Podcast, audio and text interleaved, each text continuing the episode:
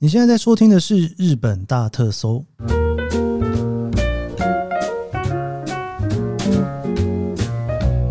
欢迎收听日本大特搜，我是 Keith 研究生。今天是二零二三年令和五年的四月十一号，星期二。最近啊，刚回到东京啊，想说来捡一下，看看还有没有什么樱花可以看的地方哦，还可以再去搜集一下的哦。不过真的是几乎都没了。对，不知道有没有人现在听我节目的时候在东京，然后已经发现找不太到樱花了哈。不过其实这个也没办法了哈。染井吉野樱它的赏味期限啊，大概就是差不多一个多礼拜，将近两个礼拜，就是努力一点，大概可以撑到两个礼拜左右。那我离开东京的时候呢，刚好是开花宣言之后的几天。那离开了日本这个两个礼拜多，所以回来看不到蓝井吉野樱，好像也是理所当然的事情哦。那我今天就有去了一下中目黑，看了一下那个八重樱，觉得还是蛮不错的啦。不过就是怎么讲呢？毕竟整个规模还是不太一样，就是了。那我就顺便又绕到了附近的那个星巴克，中目黑的星巴克哦。果然呐、整个樱花没有了之后，中目黑的星巴克也不用排队了，直接就走进去哈。因为平日其实那一家店不太需要排队啦。如果有人来日本想要去中目黑看一下那个星巴克的话，记得就是平日去哦。平日去通常人会少一点点，假日大排长龙，有的时候就是要抽号码牌了。好，因为两个礼拜累积的有点多哈，所以呢，我这几天我会稍微回复一些 Q&A，也欢迎大家如果对节目有任何想法哦，可以继续在 Apple Podcast 底下留言。好，每天都会追《强风吹拂》，要了解箱根易传，推荐看《强风吹拂》这本小说。我已二刷看完，很想去跑步。据说有电影版，但 Netflix 下档了。哇，《强风吹拂》这四个字，我一听到的那个一瞬间。真的是有听过诶，好像真的是小时候，好久好久以前听过的一个名词哦。我我实在是有点不太记得是什么时候哦，应该可能我已经在工作了吧哦。当初我印象中它有动画啦，那个时候还算是吵得还蛮凶的哦，还有算是那个时候算是还是蛮大的话题。对，有找机会我也再去看一下小说，我是没有看过了哦。不过如果大家对于香根驿传有兴趣的话，也可以去看一看。嘉勋应该是嘉勋吧。第二回心得，我有加入日本 Facebook 社团，介绍东京二十三区的美食，每天的发文数量很多，分享的也很仔细，回馈也多。把日本人眼中的美食店家在 Google Maps 上插上旗子，在下一次旅程中采访，是我每天滑脸书的乐趣。我跟大家讲，那个脸书社团真的是里面超级多，而且蛮杂的。很多地方我看了那个他的描述之后，我就想说到底在哪里？一看，天哪，这个是一个我完全可能要转车转三次才有办法到的地方哦。如果你常常在日本找餐厅的话，你应该会知道，像 Google Maps 之外哈，比较多人在用的就是 Tabe Logo 哈。这其实是一个蛮好玩的东西，因为呢，大家看那个 Google Maps 就会习惯说四分以上是比较好的餐厅。你如果去看 Tabe Logo 啊，就日本人的那个给餐厅评分的网站。你会发现日本人真的是严格到不行，三点五分，三点五颗星，基本上就是一个非常好的餐厅了哈。对于日本来讲，你看多么挑剔。我曾经看过那个在那边描述，写了一大堆他的好话，然后最后给个三颗星。我想说什么意思啊？就是已经称赞成这样了，最后只有三颗星哦。所以我简单跟大家分享一下，如果你来日本要用 Google Maps 找餐厅的话，哦，就是你不是要用 Tabelog 找餐厅的话，你要稍微注意一下，如果分数太高呢，很有可能底下绝大多数的评分都是外国人居多啦，因为日本人真的是蛮客气的。不过有一点。就是日本人的口味呢，不见得真的符合大家的口味了。尤其是哈，有一种餐厅在日本叫做街中华，哎，有机会可以跟大家聊一下街中华，就是所谓的中华料理，但是不是真正的中华料理哦，它可能卖一些像炒饭啊、天津饭啊、饺子啊、中华丼，哎，那些感觉很像中华料理，但其实不是中华料理的菜哈。有一些日本的部落格专门在追这种餐厅，然后我自己有一阵子还蛮喜欢的。因为我自己是把它当做日本餐厅在吃啦，然后有一点点就是中菜的感觉，但其实是日本餐厅哦，就有点像是现在大家吃日本的炒饭啊、拉面啊，你会觉得那是日本料理。不过以日本的一些比较杂志的分类的时候，哈，像那种炒饭、饺子、拉面，其实都算是中华料理的类别了哦，大概是这种感觉。有机会大家来日本也可以去挑战一下日本人平常吃的餐厅。应该说有一些观光客或者是观光景点，大家常吃的餐厅当然也不错哦。但基本上你如果看到那种小店啊，能够开非常久的哦，基本上我自己都会想要进去走走看，哎，看稍微 Google 一下，看看大家怎么说。好，Joyce Wong 川崎感觉可以，感谢推荐，下次去想试试。哎，真的可以去一下哦。我那一天跟大王录完那一集之后，我还特地跑去川崎再走了一趟。哇，真的是蛮舒服的一个地方。我自己还蛮喜欢像川崎车站或者是横滨车站旁边的那种感觉。我讲的横滨车站哦，不是大家熟悉的就是横滨观光区那一区哦，是真正的横滨车站，不是樱木町或是靠港口那边中华街，而是真正的横滨车站。有机会去那边走走，你会发现，诶，这些车站其实是蛮有味道的，很热闹，但是呢，比较少观光客，很有当地人那种。比方说那种平日下课时间，你会看到很多学生冲进去，哇，那个青春的感觉，你在东京市区的车站其实感受不太到的，因为比较分散了哈。好，WFF 五六七八露营话题很棒，虽然我不会去露营，但是还是喜欢这类的话题，希望有开露营车的内容。哇，露营车好难哦！我以前在美国还跟着出去露营车玩过，日本我还真的没有。好，这个当做是我。挑战的目标，不知道今年有没有机会去挑战看看。再来，CPY 三二五六九深入日本生活文化与旅行的话题，谢谢研究生的优质节目，听了很入迷。之前手上几个常听的节目，经过一两年的更新后就停更了。对于能持续日更或周间更的研究生毅力，真的要给予大大的鼓励。常常看到一些日本的 YT 在台湾一阵子后，拍了一系列被台湾同化或是改不了的习惯。有哪些日本文化改变了研究生吗？首先谢谢你哦，我希望这个节目我可以跟个一两年了哦。我当然也是一直在寻找让这个节目可以永续发展哦，可以持续更新的方法哦。希望一两年之后这个节目还在，可以继续陪伴着大家。那日本的文化，哇塞，我想日本文化改变我的东西真的实在是蛮多的，但是那些多到有一些我真的是已经分辨不太出来。比方说，我到现在还是很习惯跟人家约两点的时候，大概一点五十分就会到。这个我已经分不太出来是我自己的习惯，还是跟着日本人的习惯走了哦。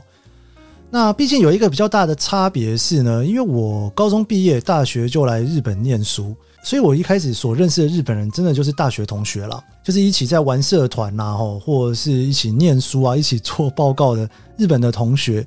所以可能跟很多人开始认识日本人的时间点不太一样，因为我身边有很多来日本认识日本人的时候，可能已经是，比方说研究所哦，那研究所当然那种学生之间的那个情感还是有一点点不太一样。像我后来哈在这边有待了一年研究所的时候哦，其实你会感觉到日本人在研究所的那种感觉跟大学的那个活力真的差蛮多的。那更别说在职场上交的朋友啦，那个又是另外一个世界了哈。所以我真的也是不知道跟日本人混的那四年啊，就是大学的那四年啊，到底有哪些东西改变了我的习惯。不过我印象中，我那个时候刚回台湾的时候，很多朋友都会说：“哎，怎么 Kiss 你那么像日本人？”但是我实在是分辨不出来耶。我就觉得说：“哎，到底哪一个部分像日本人哦？”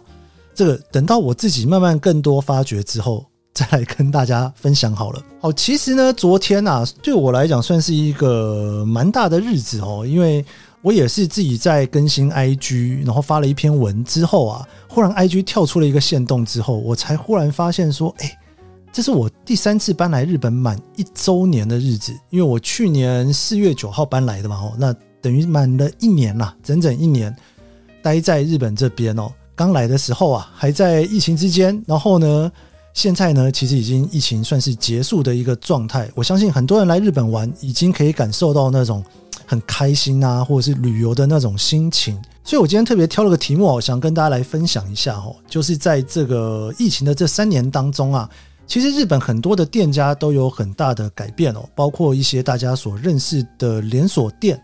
有一些在这三年之间有成长，有一些在这三年之间啊，其实算是衰退的还蛮严重的哈。我找了一份排名啊，在介绍这些就是大家平常在外面看到的店哦，比方说像松蛙、吉野家啊、Uniqlo 啊，到底从二零一九年年底到二零二二年十二月哈，就是这个三年之间呐，这些店家到底变化怎么样？有哪些店家其实有点衰退？大家这次来日本的时候，可能感觉好像已经看不太到哈。那有哪些店家呢？其实在这三年其实是有持续成长的。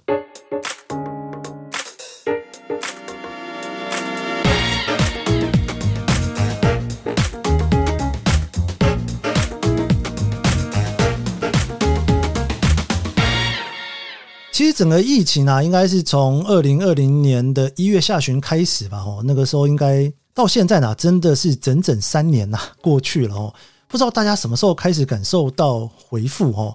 那如果说你是在美国的话，应该感觉好像很早，去年应该就开始恢复起来了。但如果是在台湾或日本的话，哦，基本上呢，整个疫情你感觉上开始开放，大概是在二零二二年的十月左右才开始的。那日本的这三年之间呢，其实有非常多次的紧急事态宣言。那紧急事态宣言一出来的时候，大家基本上就不出门嘛，吼。那那有很多确诊人数的增加，所以说呢，很多的店家其实状况都不是很好。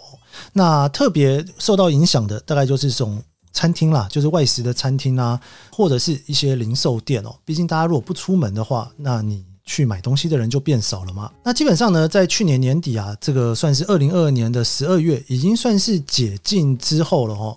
有些店其实已经慢慢的恢复到二零一九年之前的水准。那也有一些店呢，基本上哦，就算是在疫情之间算是非常损失惨重吧哦，就比较凄惨一点点了哦。那我今天跟大家分享的这个呢，其实就是二零二二年十二月啊，跟二零二一年跟二零二零年。哦，这个这两年基本上算是比较惨的状态哈。那二零一九年十二月其实就是疫情之前呐，这三年到底有没有成长哦？那首先呢，我们来聊一下这个速食店哦。速食店其实算是大家比较有感觉的了哈。什么叫速食店呢？日本其实最大的速食店大概就是麦当劳、摩斯汉堡跟肯德基了啦。那肯德基当然数量少蛮多的，麦当劳最多啦。你在走到哪里，你都会看到麦当劳哦。那摩斯汉堡呢？诶，摩斯汉堡是一个非常有趣的一个存在。诶，在台湾的时候，有时候吃摩斯汉堡会把它当做是日式的汉堡店，但好像在日本，大家来日本玩是不太会碰摩斯汉堡，因为觉得在台湾就有了，对不对？好，那这个麦当劳呢，其实是所有里面啊表现的最好的哈，整个回复的最好的。基本上，它跟二零一九年相比呢，其实有二十六 percent 的成长哦。那摩斯汉堡也不错，有二十一 percent 的成长。那肯德基呢，有十一 percent 的成长。所以，好像速食店好像大家最不需要去担心哦。不过，好像以观光客来讲，大家如果来日本，也不太会去吃。我跟大家分享一下，其实我非常喜欢吃日本的麦当劳。我觉得日本麦当劳的那个整个味道跟台湾是有一段落差的。当然，撇开我自己哈，在日本的麦当劳打工打了一年啦，所以有一种特殊的情感在里面。所以我也大概知道，这个日本的麦当劳，它在处理很多东西的时候，跟台湾是很不一样的哦。包括那个量啊，我还记得那个时候刚开始打工的时候，哈，抓那个菜的量啊，都要称克数的哦。那个克数不对，都会被经理骂。那那个薯条啊，装在那个薯条的盒子里面，那个也是有克数限制的哦。所以要到后来装得很顺，才有办法一下子吼就可以把那个克数给装对，就是那个重量啦。那台湾大家知道，那个麦当劳常常你搞不太清楚，说到底今天为什么特别多，然后明天又特别少吼。我自己觉得日本麦当劳有一个比较特别的地方是呢，它的油啊会用牛油，我不知道是不是因为这样子的关系，像薯条或鸡块，我觉得都特别好吃。这个当然个人口味啦，大家下次来可以去试试看吼。因为这个比较对象是十二月嘛，哦，那十二月的麦当劳呢，我不知道大家来日本麦当劳有没有注意到，它有很多期间限定，或者是大家在台湾没有的 menu 哦。像我自己最喜欢的就是照烧猪肉包啦。好，那十二月呢，基本上有一个非常定番的商品叫做古拉可罗，那个我真的是蛮喜欢的。古拉可罗它是。中间有点像是那个可乐 K 可乐饼哦，然后那可乐饼中间呢有虾，然后有一些那种美式的那种通心粉在呃包在里面，然后一起炸的。那那一个定番商品基本上都卖得蛮好的，我每年年底只要那个定番一出来，我都会去买。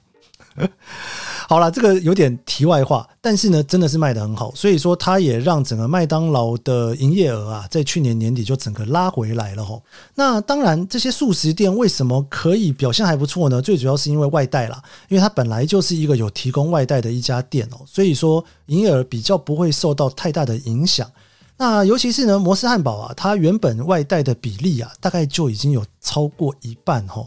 诶，我其实看到的时候有点惊讶，原来大家去摩斯汉堡外带的比例有这么的高啊。那当然，麦当劳也很高啦。所以基本上，这个摩斯汉堡跟麦当劳受到疫情的影响相对是少的，而且回复也非常非常的快。肯德基就不用说了，每年十二月有一个圣诞节吃肯德基的日子哦，所以说整个呢也算是很大的回归啦。不过日本的肯德基呢有一个蛮大的改变，就是说它以前啊很多的那种汉堡都会叫做三斗哦，就是三明治。这个我觉得应该是从英文来的啦，因为在美国的话呢，你如果吃到那种汉堡里面是牛肉的，它会叫做汉堡哦，就 hamburger。但是如果说里面不是牛肉，是鸡肉或者是火鸡肉的哦，那种通常都会叫 sandwich 哦。所以肯德基我不知道为什么在日本呢，以前呐、啊、有一些它就会用三明治的方式去表达。不过去年年底呢，有一些就是。所谓的上斗哈，用三明治的那个名称啊，都改成了汉堡。这个真的是一个非常微妙的事情，对不对？就是就是本来人家会觉得说，诶，肯德基卖鸡肉的，所以他不卖汉堡吗？因为在日文里面那个バーガー哈，那个汉堡的这一个词啊，并没有真的一定要是针对牛肉汉堡，然后。所以，肯德基的这个语言上面的改变，基本上也协助了他在去年的营业额也有了一些成长。好，看来这些速食店都活得好好的。那再来就来看一下这个御三家的牛洞店。那牛洞店的御三家呢，基本上就是 SKIYA、吉野家跟松屋这三家，基本上现在台湾你都吃得到哦。那当然，在台湾最多、最活最久的，其实就是吉野家了。吉野家已经非常非常久了。那后来 SKIYA 就进场哦，算是前几年开始进场的哦。那松屋就比较少一点点哦，那也算是进场的更晚了，在台湾。好，那在日本的状况来讲呢，Skia 的店铺基本上是最多的哦，有一千九百多家，吉野家只有一千一百多家哦，松屋不到一千家哦，九百多家。你在日本看到 Skia 的机会基本上还是比较多的哦。那这三家里面呢，其实整个营业额算是表现最好的哦，是 SKIYA 哦，SKIYA 它成长了二十六点二趴哦，跟三年之前比起来哦。吉野家跟松屋基本上都是有点衰退的状态。吉野家跟三年前比啊，衰退了呃一点点了哈，因为它是九十九点七嘛，衰退了大概零点三。那松屋呢，衰退了大概有六趴左右哈。，Skiya 真的是表现得非常好，它在这一次我看到这个七十个名单里面啊，算是仅次于麦当劳的第二名哇，那真的是表现非常好诶。我觉得可能跟 Skiya 的那个店的量很多，而且它很多都是在一些不是都会区的地方。就是你如果去到一些比较乡下的地方，Skiya 真的是蛮多的哦，所以我猜可能跟这个东西是有一点点相关的啦。那吉野家跟松屋算是平平，然后有点小衰退，但是好像还算是在可以接受的范围吼。好，再来呢就是家庭餐厅吼，这个日文叫做 Family Restaurant。哇，讲到这个家庭餐厅，我不知道大家来日本有没有去吃过。我忽然脑中浮现这个念头，下次一定要来好好的讲一集。家庭餐厅，找朋友一起来聊好了。前一阵子啊，有几个朋友来日本玩哈，就问我说：“诶，我带小朋友要去哪里吃东西？我诶有没有推荐的拉面什么？”我说：“你小朋友几岁？”他说：“两岁。”我想说两岁要怎么办啊？居酒屋大概也很难走进去，拉面也很难走进去，到寿司店大概也是蛮难的，除非你去吃那种寿司楼那种回转寿司哈。所以我就跟他说：“要不然你们就去吃家庭餐厅吧。”我真的真的家庭餐厅还蛮多的哦。以前我还在念书的时候啊，家庭餐厅都是我们这些学生在那边念书的地方，常常整家店就是可以这样子，有一半哈都是那个学生在里面念书，因为真的可以念很久哦。这里面呢，其实表现最好的是 Royal Host 哦，Royal Host 成长了十三点八趴，果然是一个不太需要被担心的地方。那 Royal Host 呢，基本上也算是整个家庭餐厅里面相对高价的，我自己比较少去。哦，我自己通常比较常去的应该是稍微便宜一点点的塞捷利亚或者是 Gasto 啊，这个是稍微多一点点的哈。那 Joyful 是成长了四点九趴，也还算可以哈。但是呢，塞捷利亚在东京非常多塞捷利亚哈。塞捷利亚跟 Gasto 其实都是下降的哦。那塞捷利亚就是下滑了六点八趴，那 Gasto 也下滑了八趴左右。其实这三年呐，就是 Gasto 系列，因为 Gasto 的母公司是 Skylark 哦。那 Skylark 呢，其实啊，在过去这三年关了非常非常多家店。那塞捷利亚也是哦。那我这边特别看到一个数据啊，就是在二零二零年的时候啊，就是疫情的第一年的年底啊。基本上所有这种家庭餐厅都衰退了二十几 percent 的营业额哦。这种以内用为主的餐厅啊，真的是在疫情间算是比较可怜的啦，表现的真的是比较不好哦。那也是慢慢的在回归当中，再来来聊一个真的我觉得非常凄惨的，叫做居酒屋哈。居酒屋系列啊，就包括像是那种鸟贵族啊、吼梅花啊、天狗啊。其实，在二零二零年的年底啊，都下滑到不行诶。鸟贵族呢，其实，在二零二零年的年底啊，已经跟前一年比只有五十一 percent 的营业额，真的是非常非常的凄惨。不过呢，在去年年底的数据呢，已经爬回来了哦。它跟二零一九年比呢，只有下滑六点四趴，所以感觉上应该是会慢慢回来的。那为什么会这样呢？最主要是因为。居酒屋啊，基本上就是一群人聚在一起的地方嘛。那其实，在日本紧急宣言的时候啊，其实有很长的一段时间呐，是希望大家不要在外面喝酒的哦。所以居酒屋基本上算是首当其冲了。不过去年年底还没有完全爬回来啊，表示忘年会还不算是特别有用哦。不知道新年会会怎么样？这今年搞不好居酒屋又会大幅提升哦，应该很多人来日本玩都不会错过去吃鸟贵族吧？哦，大家也希望他可以长命百岁，能够活得再更久一点啦。这样看来啊，其实疫情之后，现在最不需要担心的就速食店嘛，哦，牛洞店也算是蛮稳的，大家也不用为他担心。这个家庭餐听也是慢慢回复当中，就是现在其实感觉好像表现不太好的，应该就是居酒屋了吧？诶，我其实蛮好奇的，大家来日本玩的时候会去居酒屋吃饭吗？哦。因为日本人吃居酒屋的习惯就是喝酒，然后就配一些下酒菜，其实蛮不符合就是台湾人的饮食习惯哦。因为大家都会吃饭吃面，然后所以很有趣的现象就是呢，我有时候跟一些台湾的朋友去居酒屋，大家就会点很多饭跟面。日本人看我跟你讲，日本人现在其实也很习惯的啦。他看到外国观光客来吼，就是一开始就点饭跟面，他也就。也不会说什么，就觉得嗯，好像很多外国人、亚洲人就是这样在吃居酒屋的哈。这个下次来日本玩的时候，多多捧场一下居酒屋吧。他们现在还算是在恢复期哦。好啦，我们这一集的日本大特搜就到这边。喜欢这期节目，别忘了帮我按下五星好评。还有还有，你也可以在脸书 IG 追踪研究生哦。我们明天见喽，拜拜。